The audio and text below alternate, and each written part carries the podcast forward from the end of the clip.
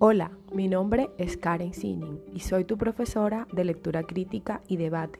El objetivo de este curso es desarrollar en ti habilidades comunicativas haciendo especial énfasis en la lectura y la producción oral, a partir de la interacción con los textos, las personas, el entorno, desde las competencias de interpretación, argumentación y proposición.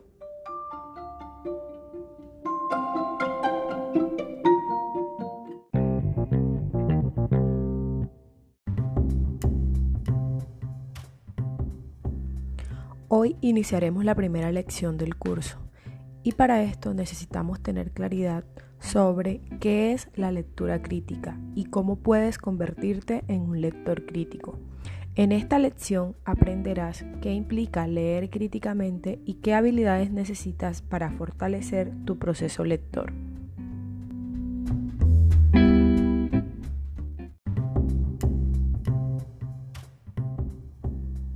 Definamos entonces qué es leer críticamente.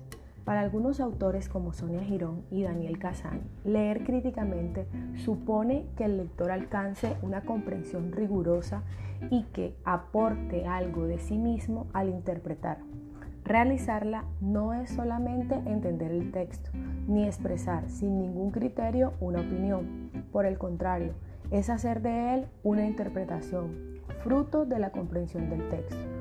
La lectura crítica permite formarse con una mente abierta al mundo como un ser que indaga e interrelaciona las situaciones en un contexto. Siendo así, el lector crítico tendría que ser capaz de tomar partido a favor o en contra de esas situaciones y hacer sus propios juicios, a partir de argumentos razonables para darle significado a sus interpretaciones. El lector debe asumir una actitud activa para analizar, relacionar, verificar e integrar esas interpretaciones al conocimiento previo que tiene el mundo y asimismo adquirir criterio propio. El lector crítico debe interpretar el significado del texto y el sentido del texto a partir de su propio mundo, de su contexto, aplicándolo a su realidad, es decir, recontextualizar. Para el Ministerio de Educación Nacional, los estudiantes del nivel universitario deben leer críticamente teniendo en cuenta el desarrollo de tres competencias específicas que están estrechamente relacionadas a los tres niveles de lectura.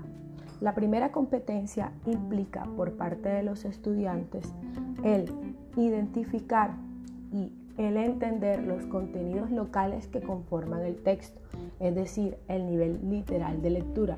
El nivel número 2 hace referencia al nivel inferencial de lectura e invita a los estudiantes a comprender cómo cada una de las partes del texto se articula para darle sentido global.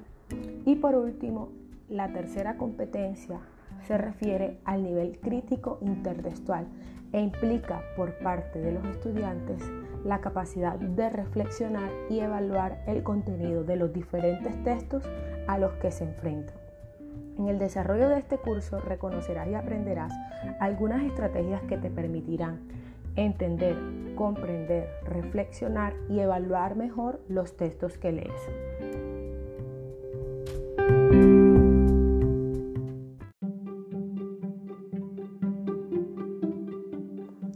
Finalmente es importante que reconozcas como estudiante el valor de la lectura y la necesidad de leer críticamente para que seas capaz de reflexionar y evaluar el contenido de los textos a los que te enfrentas y te enfrentarás en tu vida académica, personal y laboral.